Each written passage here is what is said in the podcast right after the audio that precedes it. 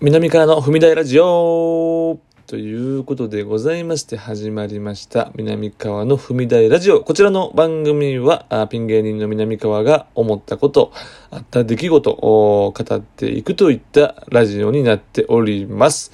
えー、もしよかったらフォローであったりとかいいねボタン、えー、ネギボタンお願いいたします。さあ、というわけでございまして、こちら、ちょっと久しぶりになりますね。うんうんうん。えー、最近ちょっとできてなかったですけれども、もう私もラジオトーク中毒でございますから、えー、好きあらばね、えー、こうやって録音ね、させていただいてね、えー、ちょっとこの気持ちが落ち着くといったところでございます。もうラジオトークにね、えー、完全に、えー、精神の方を重心を置いてると。うん、そういったところでございます。さあ、えー、先日ですね、えー、下北沢のレッグというところで、えー、生配信、無観客ライブですね、させていただきまして、えー、まあ、トークライブなんですよね。やはり無観客なので、まあ、カメラのこともありますから、いろいろ手探りの中、トークライブしてみたいなということで、まあ、前回は大喜利ライブ、ね、あの、こちらのラジオトークでも話させていただきましたけれども、あの、バキね、一週間バキ読んで、ね。はい。バキだけの大喜利をする。まあ、それもね、かなりね、えー、ちょっとニッチな、ニッチというか、まあ、バキのことも知れるし、うん、有意義なライブでしたけれども、ねえ、うん、でも今回はトークライブということで、何かトークライブでもなんか縛りがあればいいなということで、まあ、あのー、あれ、何やってんというね、テーマなんですよ。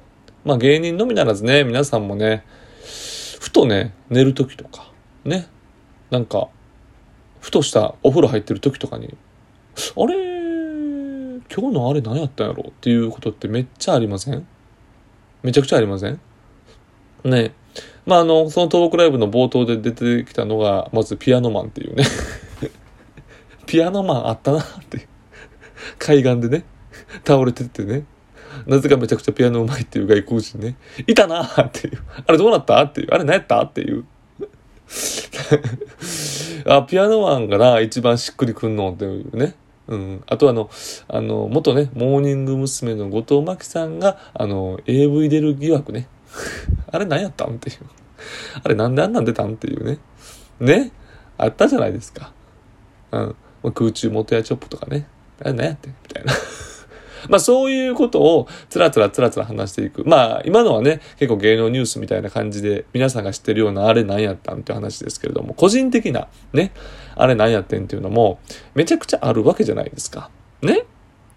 ね？だからそれを聞きたいなっていうところで、えー、メンバーが、モグライダーのしばちゃん、ね？えー、そして、ランジャタイのくにちゃん、ね？そして、カモメンタルマキオさん、そして私という、まあちょっとね、えー、4名、まあソーシャルディスタンスもあるので、あまり大人数も呼べないなということで、4名ということでございました。でもやっぱこのもう僕の主催する M プロライブのね、えー、完全なるレギュラー陣、M プロ所属芸人でございますから、えー、何とかな、してくれるよということで、やっぱ面白かったです。僕。あのー、やってて。まあ、とはいえ、やっぱりこう、一筋縄ではいかないというか、まあ、あれ何やってんというトークを、こう、いろいろ織りなしていってね、なんか、まあ、自分はこう思うけど、あなたどうなの？みたいなことじゃないですか。例えば、牧雄さんが、いや、あれ何やってんっていう話をしても、いや、みんなからね、いや、違うだろう、みたいな。それはこうだろう、みたいな。えー、違う、違う、こうだよ、みたいな。なんか、かそういった議論になるかなと思ったんですよ。まあ、あれ何やってんっていう話の他にも、その、派生としてはね。でもなんかこう、思わぬ伏線と言いますか、うん、こんなね、伏線張れるような芸人じゃないんですけども、なんか、まあ見た人はわかりますけど、ものすごい史上一番汚い伏線っていうか、なんかもう、最悪のトークの流れ うん。もう本当に、もう本当に、ド直球にもう、臭い、汚い。うん。臭い汚い面白い。最悪の夜も引っ張れみたいな。臭い汚い面白いみたいな。うん、でも面白いよっていうなんか伏線の張り方をしてしまいまして、なんかそこで盛り上がるみたいな。で、やっぱりあの、なんかね、お笑いライブとか、なんかお笑いの番組とかだと、やっぱ AD さんとかスタッフさんが無理やり笑うわけですよ。もう無理やり笑う、あの、ははみたいな、ちょっとこうリズムをつけてくれるためにね。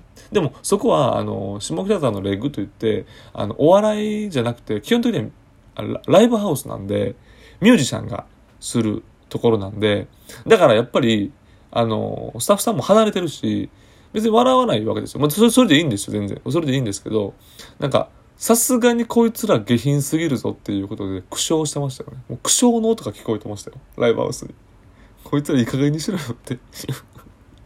さすがにこうなんか、クッみたいな。なんか、わかります？この、クッみたいな。ははとかじゃないですよ。ああ、面白いとかじゃない。クッちょっとかな。あ、またそっち行くんか。みたいな。まあ、みたいなライブでございまして。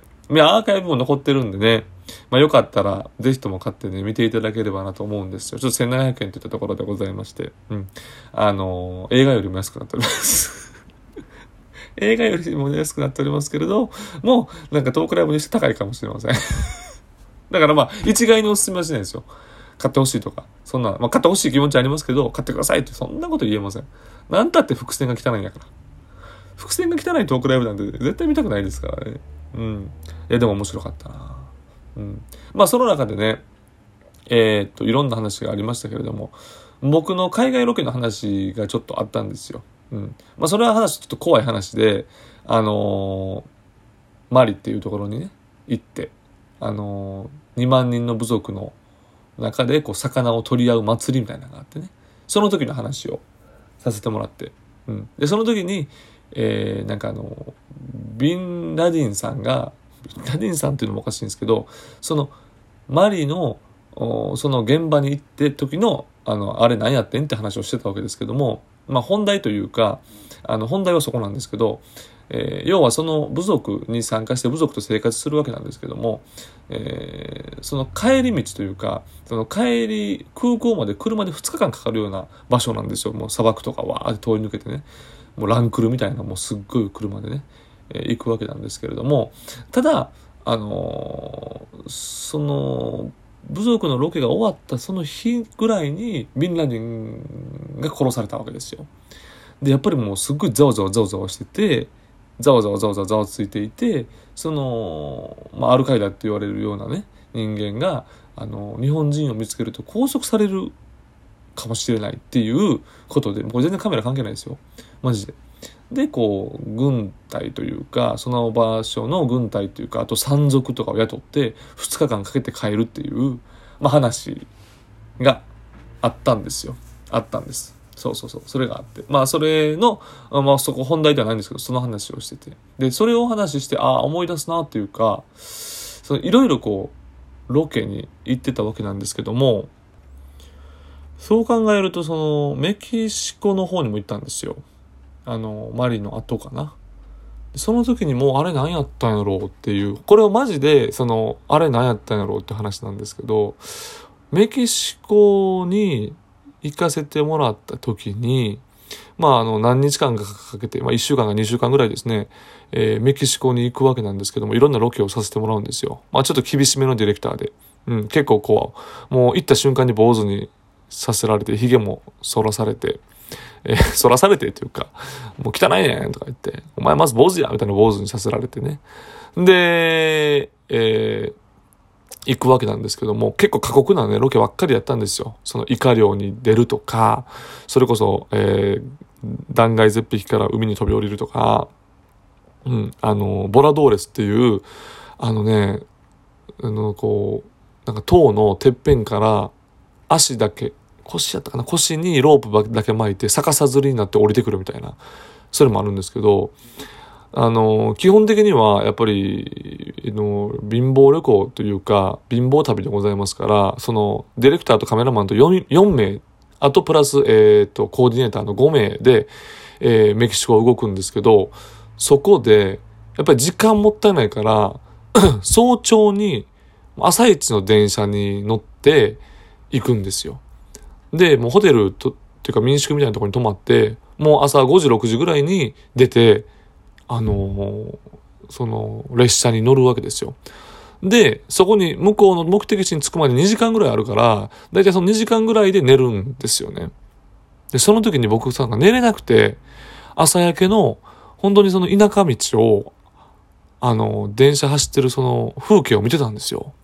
じゃあね、あの、なんか本当にライライ麦畑っていうか、なんかそんなこう、日本でいうススキみたいな、なんかそのわーってその畑が続いてて、そこにね、なんかあの、クロスバイクみたいな、あの、なんていうの、結構こう、山道でも走ってるようなバイクが、ブワーって電車を並走してるんですよ、朝一に。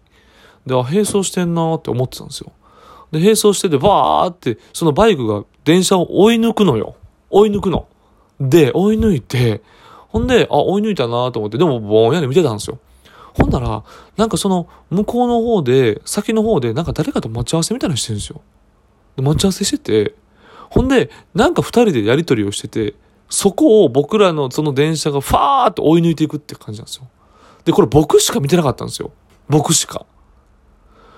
ほんまに映画で見るような白い粉の袋を渡してたんですよ。これマジなんですよ。マジで。